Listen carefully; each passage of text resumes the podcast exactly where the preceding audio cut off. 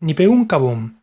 Todavía me acuerdo de aquella noticia que vino de Alemania hace algunos meses sobre un vídeo o la respuesta de Apple a un vídeo que habían hecho en su canal de YouTube la revista alemana Computer Bild, que es una revista pues que se encarga de fomentar ideas de tecnología que no solo tienen que ver con la computación, aunque su nombre así lo indique, ¿no?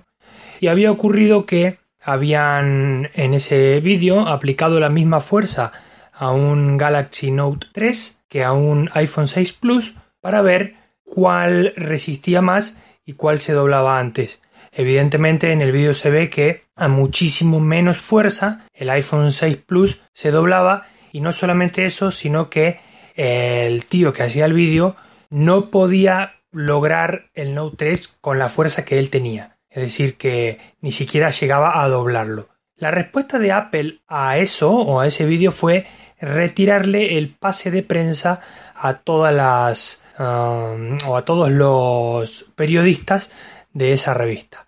¿Eso a nadie le parece un acto de soberbia extremo? ¿Cómo puede una empresa quitar un pase de prensa a otra empresa que está testeando un producto de esa forma? Ahí no están aplicando una forma excesiva para uno y una forma menos excesiva para otros. Era exactamente la misma fuerza para ambos dispositivos. La verdad es que Apple es una de las empresas más chulas del planeta, más soberbias, más egocéntricas y esto lo vemos no solamente en ese tipo de conductas, sino en un montón de otras conductas que no vienen al caso para este pensamiento rápido.